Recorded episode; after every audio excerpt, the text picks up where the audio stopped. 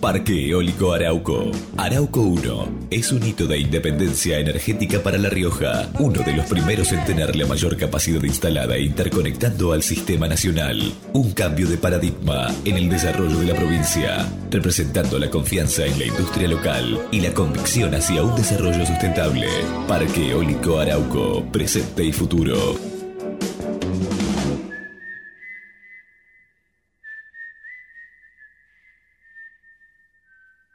Nicolás vuelve al país después de 17 años y Lola va a contarle a su familia que está embarazada. Estas son algunas de las historias que vivimos todos los días en Aeropuertos Argentina 2000. Conocelas en nuestro sitio web o a través de nuestras redes. Aeropuertos Argentina 2000, donde tus emociones toman vuelo. MEOP, ART Mutual, la primera ART de los trabajadores con el respaldo de petroleros privados 0800-333-2782. MEOP, ART Mutual. Comprometidos con la prevención y la calidad de vida de los trabajadores. En Edenor valoramos la energía, por eso invertimos 17 mil millones de pesos en los últimos dos años y redujimos 25% los cortes. Con más obras en tu barrio, seguimos mejorando la calidad de servicio. Tu energía avanza. Edenor. El teatro hace bien, el teatro hace bien, el teatro hace bien. No te quedes con las ganas. Estudia teatro en Timbre 4. Abierta la inscripción 2018. Niños, adolescentes y adultos. www.timbre4.com. Dirección Claudio Tolcachir.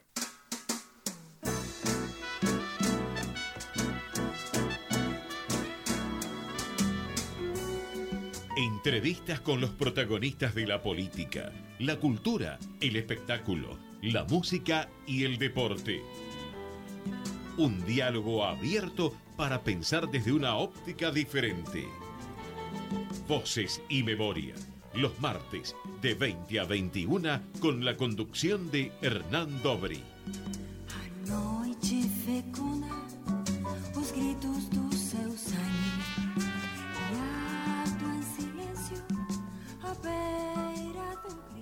Buenas noches, bienvenidos a una nueva emisión de Voces y Memorias.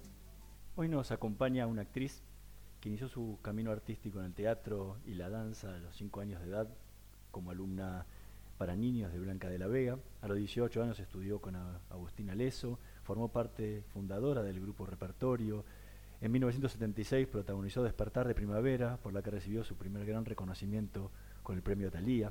Ha protagonizado numerosas telenovelas y obras de teatro entre algunas de las obras en las que actuó está Tiempo de Vivir, Despertar de Primavera, Nuestro Pueblo, Los Japoneses No Esperan, Comedia Romántica, La, la Ferecilla Domada, Dos Damas Indignas, Che Madame, Sabor a Freud, La Mesita de Luz, Porteñas, Tradición de Recuerdo, Hamlet, Las Obreras, Juegos de Amor y de Guerra, y las de Barranco, que actualmente está protagonizando en el Centro Cultural 25 de Mayo, los de jueves a domingo a las 20 y 30. En televisión protagonizó hay que matar a Drácula, Renato, un hombre como vos, amor gitano, cuántas cosas. amo y señor, bueno, el bueno, infiel. bueno, ya está, Pasa que no me de quiero olvidar ninguna trascendente, más de allá del horizonte, por ejemplo. Y en cine actuó en algunas obras, en algunas eh, películas como Saberio el Cruel, Esto es vida, Revancha de un amigo, Ciudad del Sol, Amor de Mares, Muerte en Buenos Aires, Primavera. Recibió numerosos premios, dos veces el premio Magazine, Mujer Compromiso, el de la Academia Cultural de, de Cultura de San Marino, María Guerrero, el premio Alberto Olmedo, Atrevidas, dos veces el Martín Fierro, dos veces el premio Telegato en Italia, el premio Italia, entre otros, es embajadora de la cultura argentina, bueno, muchísimos, muchísimos galardones. Hoy nos visita en Voces y Memorias Luisa Culioc, muchísimas gracias por acompañarnos. No, al contrario, Hernán, gracias por la invitación. ¿Te sorprende todo, tantas obras? Eh, mm, qué sé yo, viste, la vida va, una se va entregando, yo digo, por un lado está aquello que, que desea tu corazón o tu inconsciente o tu estado consciente o los mandatos o ese mundo tan, tan particular que es el universo de una persona y no sabes por qué de pronto estás acá o allá. Y después está lo que va pasando con las elecciones personales, ¿no? Donde uno en algún momento toma la decisión de algo, siempre hay más de un solo camino. y uno va eligiendo y ahí va pasando la vida y después por otro lado estar muy alerta a lo que la vida misma te ofrece, qué sé yo, me parece que son tantas cosas hasta que se construye una acción concreta de parte de uno, ya sea laboral o social o, de cualquier orden, o con quien elegís eh, pasar la vida, que te acompañe en la vida y acompañar. Así que bueno, pero sí, ver todo eso junto, que además como siempre pasa, como decía al principito, son rótulos. En realidad el, hoy te termina de definir, ¿no? Yo creo que son todos caminos para ver a dónde, a dónde estás hoy parado. Y que todo eso te, va, te fue construyendo para que hoy seas quien sos. ¿Y qué diferencia hay entre hoy, la Luisa Culioc de hoy, actriz, con esa que empezó en esos, en esos primeros años de, de actriz? Yo creo que hay un conocimiento de lo que es el mundo y la vida, ¿no? Que te da la edad, que te da la experiencia, pero puedo decir que sigo conservando un lugar del asombro, de la ingenuidad, de la entrega y de la fe como tenía aquella niña de cinco años. La vez pasada vino una, una persona de los medios que vio Juegos de Amor y de Guerra y me hizo un comentario tan hermoso. Me dijo, Luisa, fue verte como en Despertar de Primavera, que fue lo primero muy relevante que yo hice con Aleso a los 22 años. Eh, fue lo mismo, seguía siendo aquella muchacha tan entregada y tan fresca que yo vi en Despertar de Primavera, ¿no? Con los años pasados, pero creo que de eso se trata, de conservar ese, ese lugar, que no se pervierta, que no se prostituya, un lugar que es el más noble que uno tiene de niña, de niño, para encarar la vida y el trabajo. Y, arriba del escenario, ¿cómo se transmite todo ese bagaje de todos estos años de, experiencia y de carrera? Y creo que hay una parte que depende de uno, que es una gran disciplina, un gran trabajo para contar un personaje. Y por otro lado hay algo que es muy misterioso. Uno nunca termina de saber qué es lo que le está contando a quien está escuchando o mirando el trabajo que uno está haciendo. Eh, en este momento con las de Barranco yo me siento totalmente expuesta porque he tenido que hacer una composición absoluta, muy diferente a, a, mí en lo que habitualmente se me ve, tanto de imagen como interior. Por eso es tan fuerte también la imagen cambiada, porque si no sería solo un look y no es un look hay una manera de mirar, una manera de estar parado, sentada, de pronto en esa foto con el cabello tirante y el rodete atrás, pero hay algo que está, sostenido por lo que fuimos trabajando con Elena Tritec para narrar a esa María Barranco, ¿no? ¿Cómo te preparas? ¿Cómo preparas ese personaje? ¿Cómo es tu, tu, sistema de trabajo para, para llegar a, a, ese, a esa mujer que, que vive ese drama terrible eh, en su vida de quedarse sola con todos los hijos y tener que afrontar la vida con las pocas herramientas que tiene. Con las pocas, sí. Eh, yo trabajo desde muchos aspectos. Es fundamental, yo creo mucho en la parte de la dirección siempre. A veces me preguntan si por qué no dirijo y yo tengo tal respeto por lo que eh, digamos por lo que significa tomar la totalidad de una obra de teatro y Elena es una gran directora teatral que fue indicando los caminos en este caso y nos ocupó mucho el lenguaje de la época. Yo trabajo con el lenguaje de la época que está en el original de Gregorio de la Ferrere. Ella hizo una versión de la obra, eh, la, la acortó para los tiempos actuales y para lo que es la necesidad hoy del modo narrativo en una obra de teatro y creó esos mundos, ¿no? A través del lenguaje, a través de mirar muchas imágenes, de leer cosas de la época, de, de, instruirnos sobre cómo era la vida cotidiana en aquella época, mirar mucho y luego, bueno, ese salto de la imaginación que sucede eh, desde uno y con los demás actores y actrices. ¿Leíste el libro original también? Sí, sí, leí el libro original eh, y después fuimos adaptando, bueno, ella hizo la adaptación, pero quiero decir, fuimos encontrando y viendo y sumando y sacando. Eh, fue, fue un trabajo muy interesante y de enorme disciplina, mucha responsabilidad, mucha, y además somos 10 actores y actrices, digamos, en escena entre todos. Está el, universo femenino que a Elena le interesaba mucho contar, y luego están los varones que también tienen un rol tan importante. Así que somos 10 allí mezclando y coordinando nuestras energías para contar esta gran versión de las de Barranco. ¿Qué sentís antes de salir a escena hoy, después de tantos años de experiencia? y siempre está ese chucu, chucu, chucu, chucu, que te hace como, ¡ay! Yo estoy eh, media hora antes, en el costado del escenario, sentada en una silla, esperando el momento de salir a escena, porque es un momento que a mí me viene muy bien. Yo, yo voy preparada, para mí los días de, de funciones estoy todo el día pendiente y con cosas, pero ahí hay una media hora donde estoy solita, mi alma, muy concentrada en ese mundo que voy a tener, porque abro la obra, yo entro y abro la obra, de manera que, y escucho el murmullo de la gente que va entrando, y, y eso también te va dando un lugar de mucha de esa, esa picazón tan particular que hay en la pancita, que a veces dicen son mariposas o no sé qué, a veces pueden ser mosquitos. no sé, quiero decir, pasa algo que es ese momento de espera mágico, donde uno va a atravesar esos pequeños pasos, que es ponerte a disposición de contar una historia mientras estás compartiendo un momento de comunión muy único que ofrece solamente el teatro. Y cuando pisas las tablas. Y además cuando entramos viene conmigo entra eh, Marco Ferrari, que es como el muchacho que trae las flores que mandan los distintos señores, los regalos, y en este caso trae una, una caja con blusas que manda un tendero muy poderoso que interpreta Gustavo Rey. Y entonces eh, vamos entrando, yo entro primera ahí, y él me sigue y le digo, vamos pibe, vení pibe. y bueno, iba poniendo y después le digo, qué linda que son, qué preciosura, qué preciosura, le parecen horrorosas. Porque después lo dice cuando se va, dice, pero primero dice, qué preciosura, son una monada, decirle muchas Y en realidad después cuando la llamo a Carmen para mostrarle las blusas, mientras estoy hablando ahí, digo, son regularcitas, ¿no? Hay algún saldo que no le sirvió. O sea, esta mujer que todo el tiempo está manejándose entre esas dos aguas, ¿no? Que son, por un lado, conseguir los favores de estos, de estos señores que vienen a la casa para poder intercambiar. En un momento le mandan un ramo de flores y dice, ¿qué me mandan un ramo? ¿Para qué sirve? Si al menos sirviera para algo. Lo y dice, no, no, llévaselo, le dice a la hija, llévaselo, y a la mujer del farmacéutico. Para agradecerle. Y entonces algo, decirle que es el día del cumpleaños y algo va a mandar a cambio. O sea, esta desesperación por la supervivencia, ¿no? Que es tan interesante y con un ritmo, con el ritmo que tiene la obra que encanta a la gente. La gente se ríe mucho porque tiene todo el humor de lo cotidiano que vivimos las personas. esa, esa, es la, aparte la vigencia, ¿no? Porque es una obra que tiene décadas de, historia y, sigue pareciendo tan actual. Y sí, porque fue escrita en 1908, así que...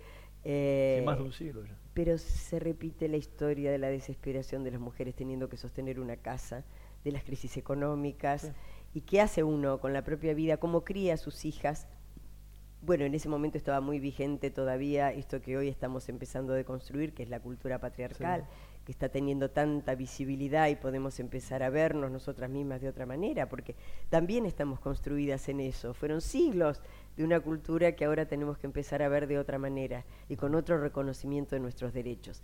Entonces esta mujer desesperada, y ahí está también Carmen, que es la hija mayor y la que, bueno, se dice que es la más bonita. La verdad que tengo tres hijas preciosas, las otras, hay una que está feada particularmente, que es la Mara Garzón, que es preciosa, pero hace pepa, que se supone que como, no tiene ningún pretendiente y entonces la pobre anda por el mundo sin tener a nadie. Está la otra, que es un poco una, una tilinguita, que es la pelirroja divina Agustina Cabo, que hace que anda buscando novio en la ventana novio, ella quiere novio, casarse, que es tan lindo, que es tan... Se le aparece todo ese mundo. Y lo interesante también es que hay una sobrina que sobre el final de la obra ya, ella viene muy desesperada porque el novio le pega y llora. Y viene llorando. Y a mí gente del público me ha preguntado si eso... ¿Se agregó después o...? Se agregó, claro. Eh, y no, no se agregó esa pieza, este hombre era un visionario, era un gran político, también un escritor notable, Gregorio de la Ferrere, esa escena está en el original. Ella viene, y este personaje, María Barranco, que se ha pasado la obra tratando de intercambiar y de ver cómo hace, allí en ese momento eh, les dice, ¿cómo tu novio te da una cachetada, tu novio te pega? ¿Cómo podés soportar eso? ¿Cómo podés permitir eso? ¿no?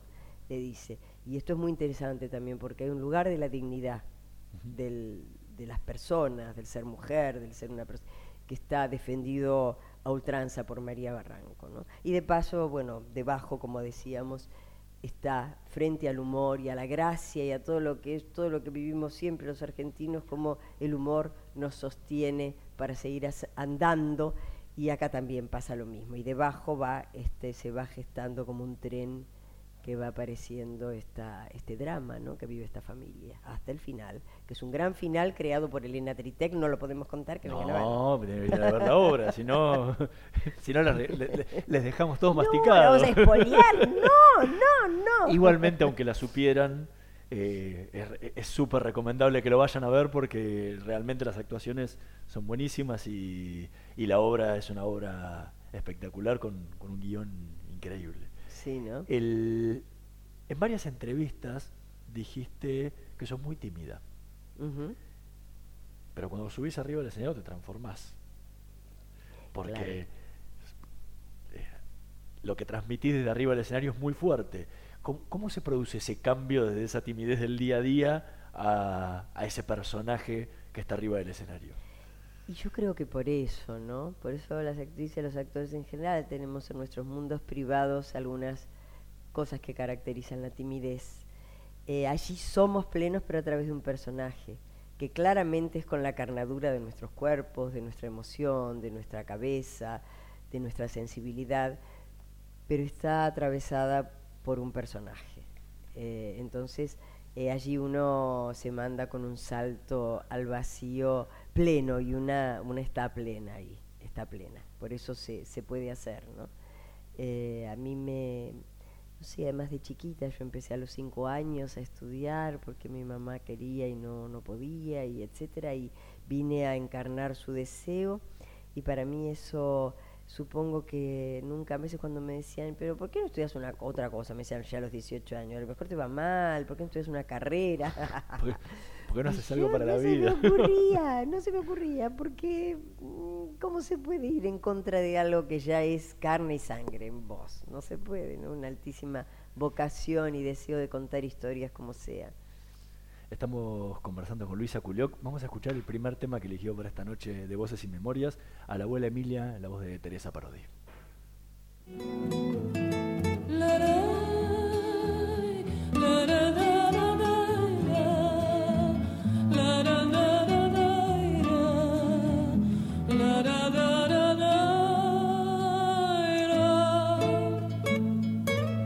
Desde Buenos Aires le escribo estas líneas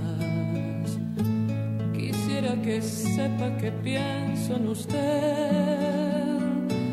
Con esa paciencia infinita cuidando las flores, los pájaros que suele tener.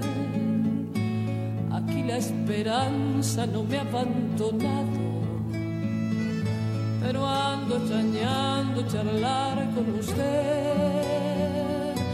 Recuerdo que el día que nos despedimos la vi repetirme que todo irá bien. Señora, me digo, ¿cómo es que se vive con esta nostalgia tan grande? No sé, a veces parece que no me resigno, pero otras me ayuda a acordarme de usted. Si ahora pudiera, iría volando a verla y quedarme a su lado otra vez y oír que me cuenta de nuevo los cuentos junto a la ventana como ver la niñez.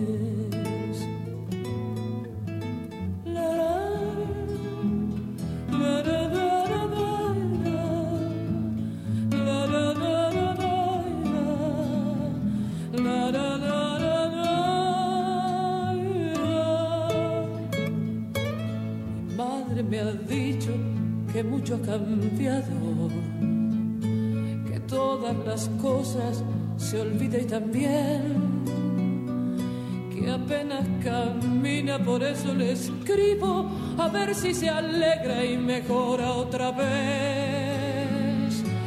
Recuerde mi abuela, no olvide que espero que riegue sus plantas y vuelva a coser Aquí mi nostalgia se cura tan solo si yo la imagino tal cual la dejé. No importa si atiende mis muchas razones, lo único cierto es que quiero saber si llega a las plantas, si cuida las flores, si espera mis pasos al atardecer. Y bueno, la dejo, recuérdeme un poco, aquí en Buenos Aires empieza a llover, los niños llegaron recién de la escuela, la extraño ya sabe, escríbame usted.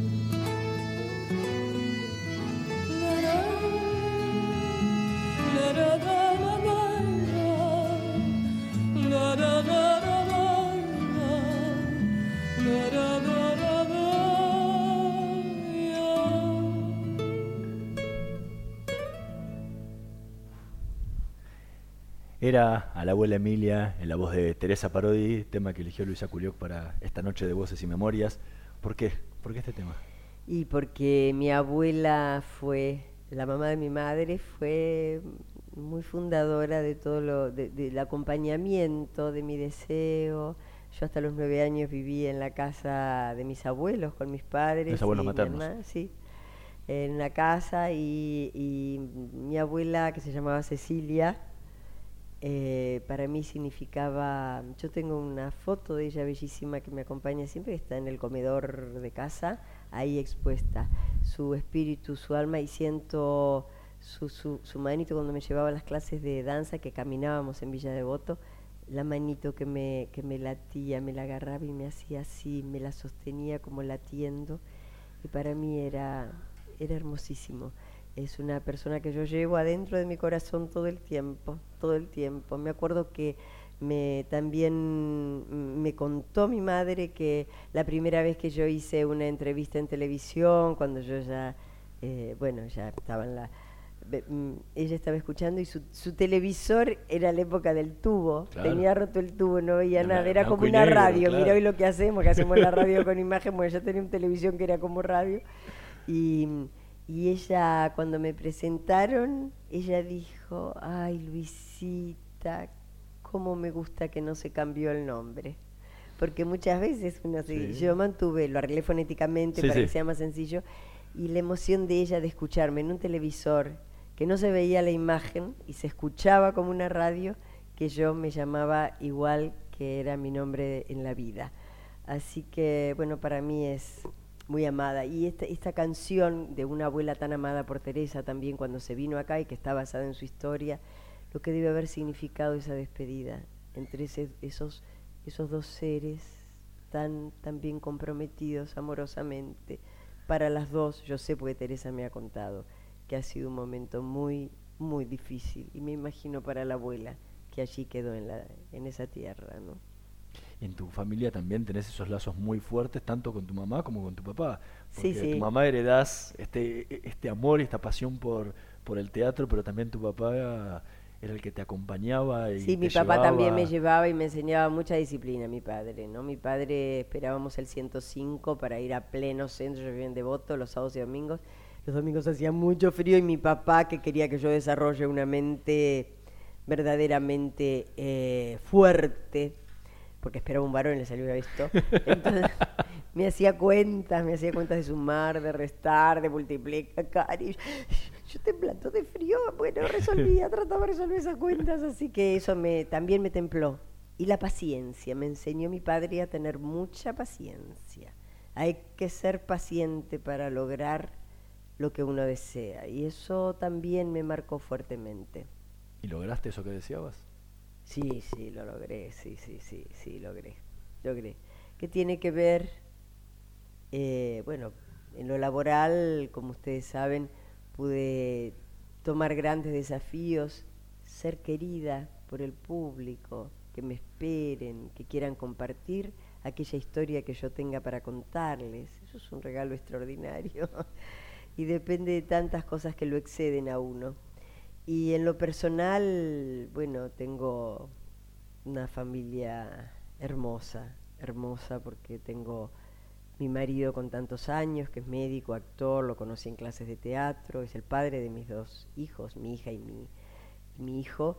Y bueno, ellos tienen sus vidas también, tanto mi hija como mi hijo, y, y la vida, la vida, que nunca es perfecta, pero que uno tiene la posibilidad de corregir permanentemente, de estar atento, de crecer, de escuchar, de modificarse, de transformarse, y eso es plenitud para mí. Así que, pero encontrar el amor profundo, el saber que puedes ir por la vida tomada de la mano de alguien amado, eh, es una cosa extraordinaria. ¿Qué te, qué, te queda por hacer? ¿Qué te gustaría? No, todo, mirá, no me pienso ir todavía en ninguna parte. No, por eso digo, es una vasta carrera donde has hecho muchísima televisión, has hecho muchísimo teatro, has hecho cine. Digo, ¿qué, qué, qué de lo que qué te gustaría hacer que no que no hiciste hasta ahora en tu carrera? No, para mí eh... hay, veces hay algunos proyectos que uno dice me encantaría hacer esto, pero te van saliendo trabajos, sobras, y va quedando guardado. Con, tanto que hice y que siempre hay más para hacer. Eh, un, mi, mayor deseo, mi mayor deseo, porque ya he vivido mucho, es la felicidad de mi hija y de mi hijo y de mi nieta, que tengo una nieta. Digamos, ahí está puesto todo mi fuego, todo mi fuego, todas mis satisfacciones, todo mi, mi, ser comprometido en que ellos puedan hacer sus deseos eh, y tener la posibilidad también de asistir a una nieta y ver en estos momentos en que está esta revolución de las mujeres que nos permite crecer de otra manera, es un gran regalo, un gran regalo, porque yo a mi, a mi hija la crié como uno criaba a una hija en ese momento, con lo mejor poniéndome al tanto que yo. Pero hoy esta eclosión, que además está en, como dicen, las pibas, eh, imagínate, esta niña de cuatro años que es mi nieta, me abre a mí un lugar de crecimientos y de transformaciones. Así que eso para mí. Y, en el trabajo, uno de mis sueños es trabajar con Roberto, mi marido, que está trabajando en Timbre 4 en estos momentos, con, haciendo un golem, eh, junto a Isidoro Tolcachir, el papá de Claudio, y bueno, y dos actores más, una actriz y un actor. Pero eh, nuestro sueño, y creo que lo vamos a concretar finalmente. Así que, y el resto, el resto del que ya no corresponde al mundo privado, tiene que ver con el mundo que uno desea para su país, ¿no? Sin duda. Porque no hay felicidad completa, no hay felicidad completa nunca. Pero quiero decir que dentro de lo que es la vida y los conflictos de la vida, es muy importante que tu, tu persona con la cual, tu persona de al lado, el ciudadano o ciudadana, que está al lado tuyo y tiene también deseos, que tiene derechos, que tiene que tenerlos, pueda tener su propia plenitud. La misma que una tiene, luchando, o sea, insisto, nada es perfecto, pero tenemos que tener oportunidades y tenemos que vivir una vida digna. Eso para mí en este momento es fundamental y siento que necesitamos hacernos cargo de plantarnos fuertemente y saber que tenemos la oportunidad de las urnas ahora para que todos y todas podamos salir adelante con los derechos que nos corresponden. Que va a seguir siendo una lucha porque la vida es conflicto, pero sepamos, basémonos en la experiencia y escuchemos todas las campanas. No escuchemos una sola campana. Eso es lo que a mí me interesa mucho, ¿sabes? Para que nuestras cabezas se abran y podamos elegir qué futuro queremos para nuestra patria. Estamos conversando con Luisa Culioc. Vamos a hacer una pequeña pausa. En un minutito más volvemos con más voces y memorias.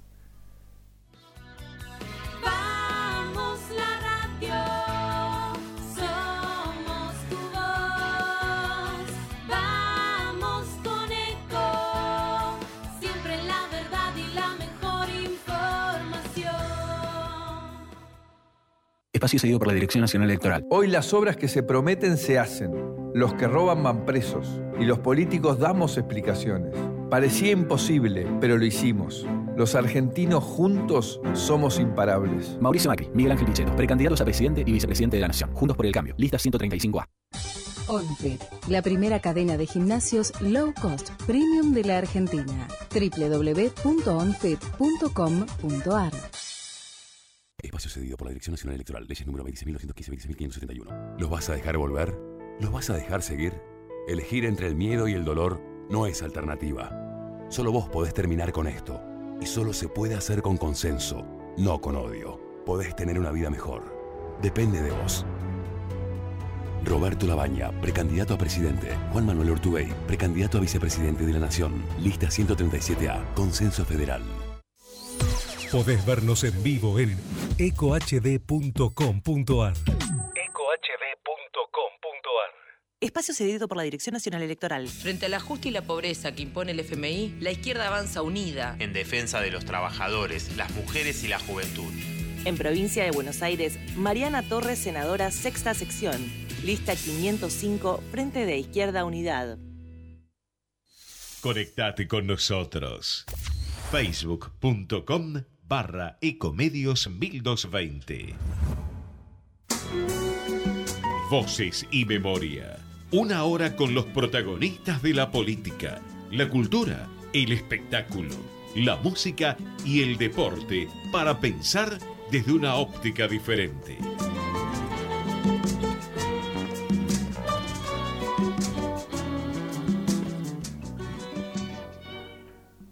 Seguimos en Voces y Memorias conversando con Luisa Culioc. ¿Qué significó para vos Romance de Lobos? Ah, te fuiste lejos.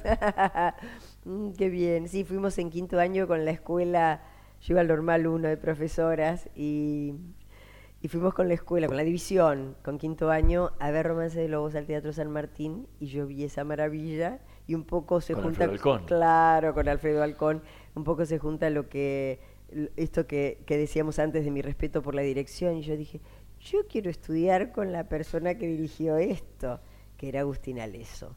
Y ese fue un deseo que me lo puse acá y lo conseguí. Entré a estudiar con él, dando una prueba, porque él tomaba prueba en forma particular, o sea, no fui al conservatorio. En el conservatorio fui maestra de taller luego, pero con él entré a tomar clases particulares y, y bueno, es mi maestro troncal. Después yo hice seminarios, creo que, salvo con Gandolfo, hice con todos los maestros y profesores por qué de esos Gandolfo no? tiempos. Yo no sé qué pasó, pero después cada vez que me encuentro con un actor y dice estoy formado, formada por Gandolfo, digo, ay, con razón. pero, mm, pero bueno, con Aleso fue, fue fantástico, con Beatriz Matar, con Ordano, Lito Cruz, Luis Agustoni, bueno, y tantos que hacíamos los seminarios e íbamos completando lo que era la preparación, ¿no? Incluso la vocal, yo me acuerdo que cuando entré a estudiar con Agustín, eh, Agustín dijo, hay dos cosas que no pueden dejar de hacer, expresión corporal y foniatría. Así que de cabeza nos fuimos y nos mandó con la mejor, que cobraba mucha plata, pero era la mejor, Susana Naidich, que era extraordinaria. Y íbamos media hora con otra compañera, o sea, cada una tenía 15 partía minutos para poder pagar. Pero ella me enseñó todo lo que tiene que ver con la voz hablada. Después hice voz cantada también con ella, para, pero como actriz que canta. Pero el poder respirar. Yo vengo de estar casi un mes eh, bastante congestionada y la gente me dice que no se dan cuenta. Y eso es gracias al oficio y al manejo vocal que yo tengo. Yo tengo, habrás visto por el final también, y todo lo que hago con la voz, los matices y todo lo que hago en las de Barranco. Y he podido hacer eso gracias a la preparación que corresponde y disciplina que tiene que ver con la emisión de la voz. ¿En qué te marcó Aleso? En esos, Todo. co- en esos comienzos. No, todo. Imagínate, y yo con él debuté en Despertar de Primavera. Primero debuté en Tiempo de Vivir, que hacíamos el grupo de repertorio. Y después me dio ese gran personaje que era Ben Berman y eso lo codirigió con Hedy Krila, que también hice curso con Hedy, que hacía la palabra en acción. O sea, poder saber que la palabra tiene un volumen en el espacio, vos lo sabrás también como, como locutor, periodista. Eh, y entonces, eh, bueno, participar de ese hecho maravilloso que era Despertar de Primavera. Vos sabés que hay actores y actrices que me dicen que se han dedicado a esto por ver Despertar de Primavera.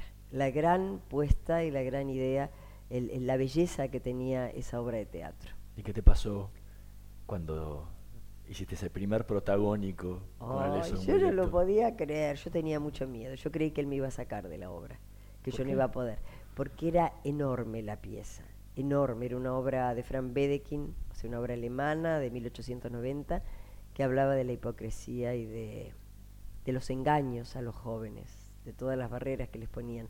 Es una chica, yo tenía 22 años, hacia una niña de 14, que tiene su primera relación sexual sin saber que era una relación sexual y queda embarazada.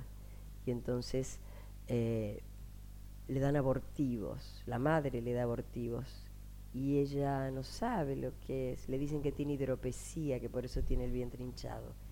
Y la chica se muere.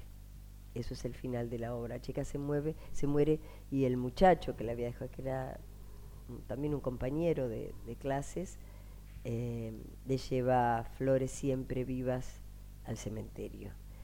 Y eso, eso a uno también le hace pensar mucho, ¿no? Era, una, era un gran tema. Luego se hizo musical acá también, un gran tema. Y, y la apuesta de Hedy y de Aleso fue notable, notable con una síntesis y una vibración maravillosas.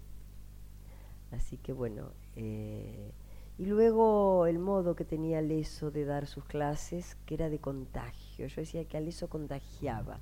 Era curioso porque manejaba un mundo del misterio y de lo poético de los textos eh, que te contagiaban.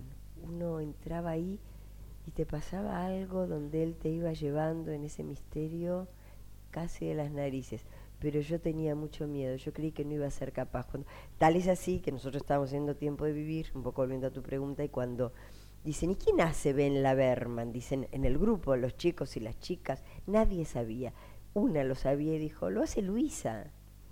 Yo no estaba enterada de que me iban a dar ese personajón. Tenía 22 años. En realidad, este, 22. Y entonces yo no podía creer y yo estaba segura de que no iba a ser capaz. Porque para mí era, tengo la, la imagen, como una enorme montaña que yo tenía que subir. Y yo no sabía, tenía siete escenas, habían siete de las mujeres y siete de los varones. Yo no me imaginaba cómo iba a poder hacer eso, subir esa montaña y que Alessio iba a decir, la tenemos que cambiar. Así que no, me fue eh, fácil porque tenía, tenía mucho miedo de que me sacaran. Pero no, no me sacó y me fue maravillosamente bien. Me, me recibí un reconocimiento hermosísimo, que fue el premio Talía, que era Mejor Promesa Femenina, el mismo año que Solá gana eh, por Ecus, también Mejor Promesa Masculina. Así que, bueno. Pero a la, vez, te curtiste, te curtiste rápido, ¿no? Sí, Aliso decía, es mejor arrancar, sí, decía, es mejor siempre arrancar en las escenas cuando ensayábamos eh, nada, escenas en la clase, decía, siempre es mejor partir de algo difícil, porque entonces lo fácil les va a salir, decía, pero había así que, que no, había que hacerlo. Pero bueno, ahí uno también se va fortaleciendo, ¿no? Con esa, con, con esa manera de trabajar muy rigurosa y que hace que también hoy yo pueda tomar un personaje de estas características eh, con esta transformación haciendo María Barranco, que la gente de pronto a veces ni me, a veces pasa el primer acto y dice, ¿cuándo aparece Luisa? este, eso me encantó, que no me reconozca en la foto, me, me, porque no tengo los rulos por ahí, ¿viste? Y, y eso me, me gusta mucho, creo que no hay nada mejor que puede lograr un actor, una actriz, que es eso, una transformación profunda y que luego te convenza cuando está en el escenario y se crean que todo eso que te pasa es verdad. Hace un ratito hablabas de que en un, en un momento diste clase en el conservatorio. ¿Qué le transmitías a tus alumnos? era maestra de taller, ¿sabes qué? Era como la intermediaria entre el profesor y los alumnos. Eh, entonces a veces tenía que hacer una asistencia, no daba clases directamente. Yo fui asistente, en ese sentido fui maestra de taller dos años de Lito Cruz, con lo cual, que además había sido mi maestro en expresión corporal, etcétera, con lo cual eso era muy interesante, muy interesante porque aprendía todo lo que era muy joven, yo también, también más o menos esa edad, y entonces iba ayudándolos a ver, analizábamos y fue también un gran aprendizaje un gran aprendizaje. Uno cuando ve hoy los, los jóvenes y las jóvenes que hacen tanto y que son tan capaces y que están tan, se exponen tanto y la pelean tanto y vos decís, ¿y, y cómo me fue? Yo hacía este tipo de cosas y sí, también era una época, los jóvenes y las jóvenes siempre son la gran pulsión del sostén de las grandes ideas, de los grandes ideales, de los futuros y, de, y eso no hay que perderlo nunca. ¿Te gusta la docencia? La docencia me gusta, pero también le tengo tanto respeto que me dicen, no, ¿por qué no das clase? ¿Por qué no da?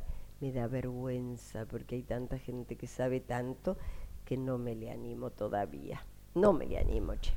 ¿Qué vamos a hacer? Bueno, no importa, con en algún con, momento... con toda la experiencia, con todo lo que podrías enseñar Sí, pero eh, hay y que hacer todo el caminito, hay que hacer. No lo descarto, pero para más adelante, que yo sienta que, que no porque no crea que no tengo cosas para ofrecer, pero hay, hay una manera, este, y ni siquiera me, me refiero a lo pedagógico, porque yo puedo, tengo muy buena comunicación con, con los jóvenes, las jóvenes, con bueno, las personas en general. Pero hay una dinámica, hay, una, hay, hay una manera de ir llevándolos por distintos lugares técnicos, me refiero. Y yo, digamos, en mí misma no voy por caminitos, uno va, ya tiene la experiencia puesta y ya siente intuitivamente por dónde debe aproximarse un personaje. Entonces no sé si, me, si estoy en este momento en condiciones. Cuando esté, lo voy a hacer. ¿Es algo similar a lo que te pasa con la dirección? Y tiene que ver, tiene que ver, claro. Yo cuando me llaman para un personaje, yo tengo encima mío la totalidad, no puedo no tenerla. Yo creo que el actor tiene que saber a qué sirve, cuál es su función, eh, tiene que formar parte de un ritmo. Acá, por ejemplo, María Barranco es un pivote muy, muy esencial para marcar los ritmos de lo que va pasando, ¿no? Este, y uno sabe que si entra al escenario y habla así, entra el siguiente y habla igual. Es decir, ¿qué hay que hacer para que las cosas tengan su dinámica? Y siempre tengo la totalidad, pero de ahí a ser capaz de hacer toda una puesta en escena, guiando a cada actor por sus caminos y su construcción del personaje, no, eso no me considero capaz. ¿Qué significó para vos Alejandro Romay en tu carrera? Y mucho, mucho. La verdad que imagínate, trabajar en Canal 9 y hacer grandes éxitos en Canal 9 y bueno, y muy puntualmente cuando eh, se va Janet Rodríguez de La extraña dama y, Omar Romay que no sabía qué hacer, cuando se fue ya tenía todas las escenas grabadas, le faltaban las de la protagonista, eh, él venía de Miami y entonces le dice a su papá, papá, ¿qué hago? Y Alejandro dice, pone la Luisita. Poné la Luisita. Y fuiste a trabajar por la mitad del sueldo. Ah, te enteras, menos de la mitad, menos de la mitad. Pero poné la Luisita, o sea, em, él dio el, eh, digamos, el, bautismo para que yo pudiera hacer ese, pero habíamos hecho a Muy Señor, ahí, ¿no? Ya venías de una sí, sí, había hecho Venganza de Mujer, que, que me acuerdo que Omar lo había visto también en Miami, cuando llegó acá me dijo, y finalmente arreglamos, me dijo, yo quiero hacer algo que sea tan fuerte como Venganza de Mujer fuerte en el sentido de repercusión, de, contagio. Y bueno, esto fue lo que fue, ¿no? Que fue un suceso. Justamente estamos cumpliendo esta semana 30 años que se iniciaron las grabaciones. Yo el 9 de julio del año 89 viajaba a Uruguay para, para hacer eh, los primeros, eh, las primeras tomas de los primeros capítulos. Eh, así que bueno, estamos diciendo esta semana, la siguiente digo, quiero decir, fue julio el momento en que, en que empezamos a registrar y creo que fue en agosto que salió al aire. Te formaste y te criaste en el teatro. Sí. Pero tu gran fama vino en la televisión. ¿La extrañas? No, no, no. Digamos, no la extraño porque es raro que yo extrañe algo, algo. Digo, cuando hago una obra de teatro está primero el duelo de la despedida, como ya estamos en este que estamos hasta el 28 de julio pero después siempre vienen nuevas cosas. No extraño en la televisión, pero me encantaría hacerla. O sea, me, gusta, amo la televisión. Si no la amara, no, no me podría haber ido como me fue. Eh, ese momento en que se prende la lucecita y es la adrenalina que va, además en el momento donde no se editaba como hoy. Si bien se editaba, no es lo mismo que hoy. Que te, y, y hacer una escena completa en televisión era apasionante, era apasionante y la posibilidad de contarle una historia a tanta gente al mismo tiempo, ¿no? Que siempre tiene una masividad muy diferente al teatro, a la televisión. Así que bueno, ojalá apareciera un, hermoso proyecto para volver a conectar también desde ese lugar mientras además hacemos el teatro, ¿no? A mí me gustaría, pero no es que la extraño, no puedo vivir perfectamente sin la televisión, pero me encantaría tener también esa posibilidad, claro que sí es difícil porque la televisión no acá en el mundo, viste que en general se maneja con donde pareciera que lo único siempre importante es lo, lo, sub 35. Entonces, por ahí llegas hasta los 40. Y la pasa que con Netflix y otras cosas aparecen series diferentes, ¿no? Sí, pero igual, pero igual si vos ves, en general lo que pasa es que a partir de determinado momento es más difícil encontrar personajes de mujeres, de hombres, sobre todo mujeres, que sean interesantes, que sean ricos y que tengan el protagonismo de que la historia tenga lo que contar. Porque no es por el hecho de decir, ay, soy protagonista, sino porque que te permita no ser un apéndice de algo, sino tener una historia para narrar, si no me aburro. quiero decir, no es por querer ser protagonista, sino contar algo, que hayan protagonistas jóvenes, que, pero que todas las historias tengan la vitalidad que las personas tienen hasta el final de sus vidas. durante tu carrera hiciste cine. Hice. Pero es lo que menos hiciste. Poco, ¿Te hubiera gustado hacer más? Me hubiera gustado, sí. Hacer más, sí. Cine, sí. Y sobre todo alguna gran historia que todavía no se me ha dado. No se me ha dado como la posibilidad de contar algo con un altísimo compromiso físico, emocional. Eh, me gustaría muchísimo. Pero bueno, eh, qué sé yo. Siempre, puede aparecer. Sí, siempre puede aparecer. Acá estamos vivos. Estamos conversando con Luisa Culioc. Vamos a escuchar el segundo tema que eligió para esta noche de Voces y Memorias. Toda una vida cantando en la voz de Chabela Vargas.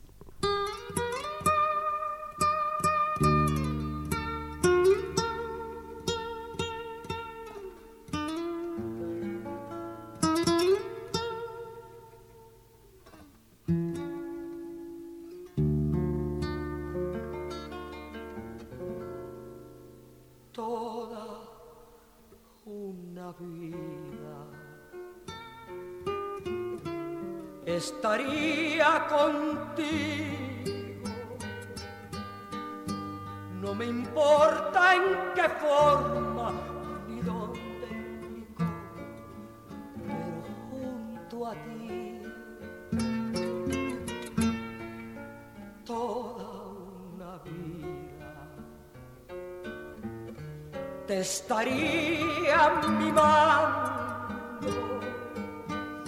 te estaría cuidando como cuido mi vida, que la vivo por ti.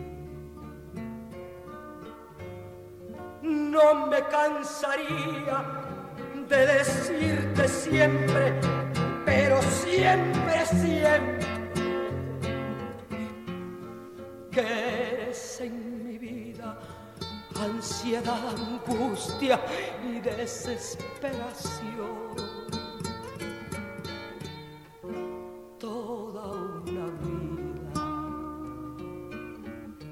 estaría contigo. No me importa en qué forma, ni dónde, ni cómo, pero junto a ti.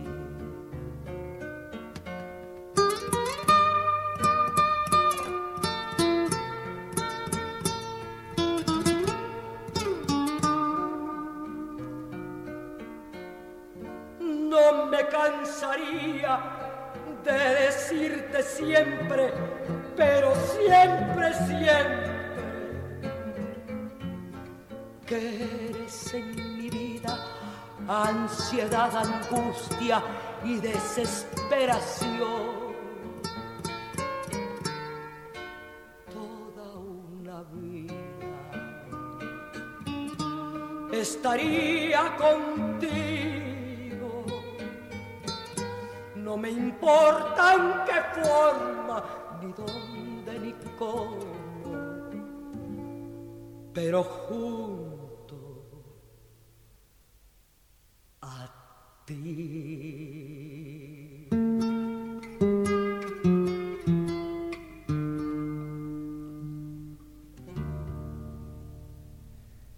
Era toda una vida cantando la voz de Chabela Vargas, tema que eligió Luisa Culioc para esta noche de Voces y Memorias.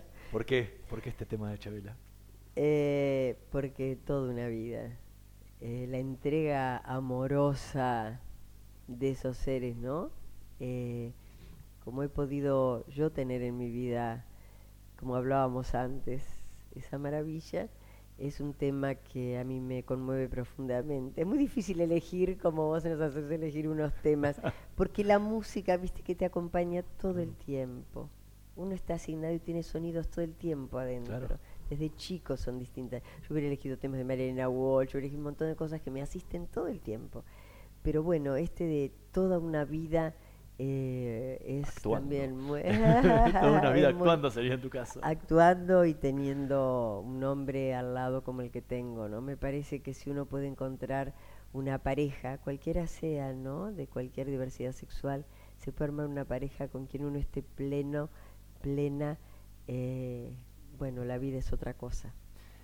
Hace, en alguna entrevista citaste una, una frase de Almodóvar que dice, uno tiene que parecerse a lo que he soñado. Sí, sí. ¿Qué fue lo que soñaste? Y yo te diría que esto superó mis sueños. No era tan ambiciosa con mis sueños. Nunca cuando me nunca soñé con hacer telenovelas porque me parecía que era imposible que yo alguna vez pudiera e- hacer eso con los actores que no ensayaban. Yo estaba acostumbrada. a eso. O sea, en realidad la vida me sorprendió más de lo que mis sueños pidieron. Eh, yo tenía sueños, yo vengo de una familia humilde, quería estudiar teatro, quería ser actriz, nunca soñé con, ni con la fama, ni con la popularidad, Eh, quería tener un amor y lo tuve, pero también superó mis expectativas. Em, te diría que toda mi vida fue superada eh, para lo que yo esperaba de ella, todo, toda. De manera que estoy, me, me- me siento con esa, con esa satisfacción grande interna. Y lo otro es lo que te digo, es una enorme cuot- cuota de, de, de tristeza de necesitar que mi pueblo sea un poco más feliz.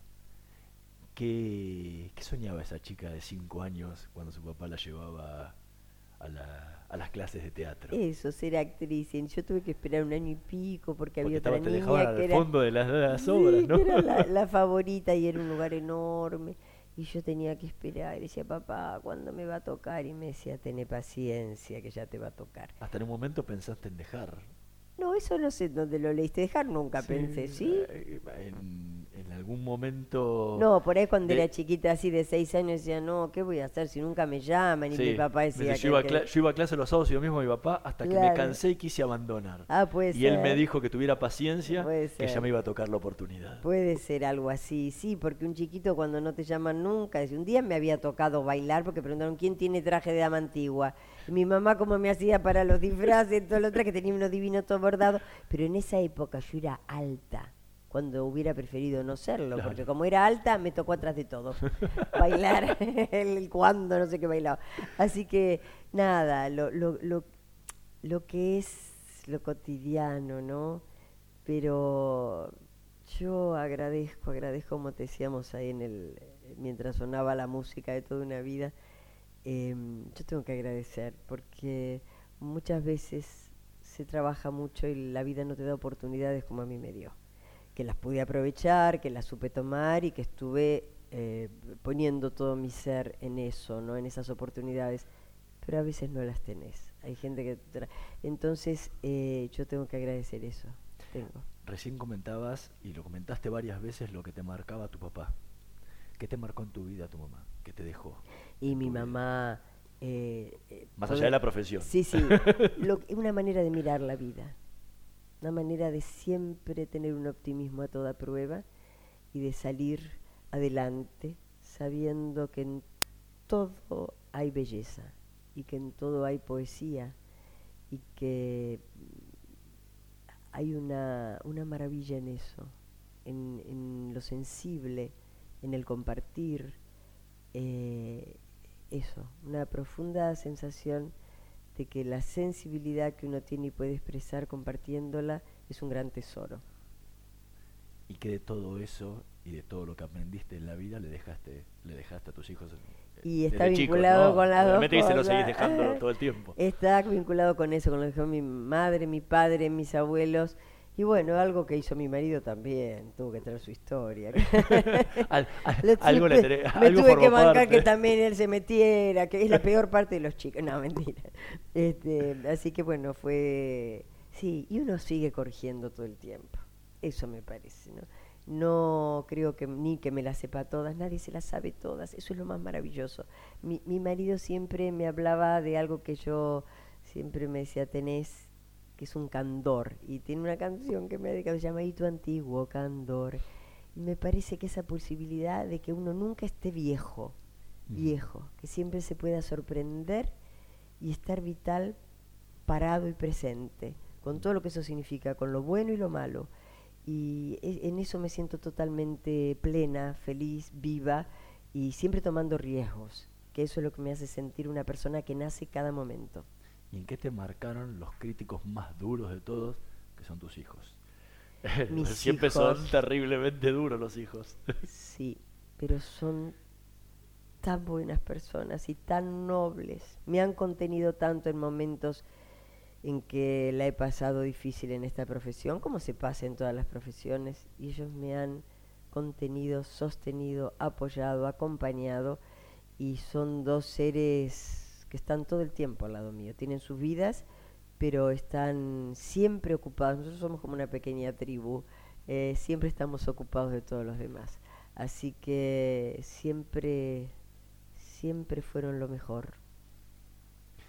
Luisa Culió, muchísimas gracias por habernos No, acompañado esta gracias noche. A vos, gracias a vos, gracias, muchísimas gracias. Y no se pierdan hasta el 28 de julio en el Centro Cultural 25 de Mayo, de jueves a domingo 20.30, las de Barranco, eh, es muy recomendada. Muchas gracias. Nosotros nos vamos a reencontrar la próxima semana en una nueva emisión de Voces y Memorias. En la operación técnica Javier Martínez y Girardo Subirana, en la producción Martín Pereira Bubet. Nos vemos el próximo martes. Parque Eólico Arauco es una empresa estatal que genera recursos genuinos al transformar el viento en energía eléctrica y con sus utilidades impulsar el desarrollo productivo de La Rioja a través de mecanismos que permitan hacer sustentable la producción agrícola ganadera en la provincia. Parque Eólico Arauco, presente y futuro. Macarena se reencuentra con su abuelo después de mucho tiempo y Santiago va a cumplir su sueño de conocer Europa. Estas son algunas de las historias que vivimos todos los días en Aeropuertos Argentina 2000. Conocelas en nuestro sitio web o a través de nuestras redes. Aeropuertos Argentina 2000, donde tus emociones toman vuelo. MEOP, ART Mutual. La primera ART de los trabajadores con el respaldo de petroleros privados. 0800-333-2782. MEOP, ART Mutual. Comprometidos con la prevención y la calidad de vida de los trabajadores. En Edenor valoramos la energía, por eso invertimos 17 mil millones de pesos en los últimos dos años y redujimos 25% los cortes. Con más obras en tu barrio, seguimos mejorando la calidad de servicio. Tu energía avanza. Edenor. El teatro hace bien, el teatro hace bien, el teatro hace bien. No te quedes con las ganas. Estudia teatro en Timbre 4. Abierta la inscripción 2018. Niños, adolescentes y adultos. www.timbre4.com. Dirección Claudio Tolcachir.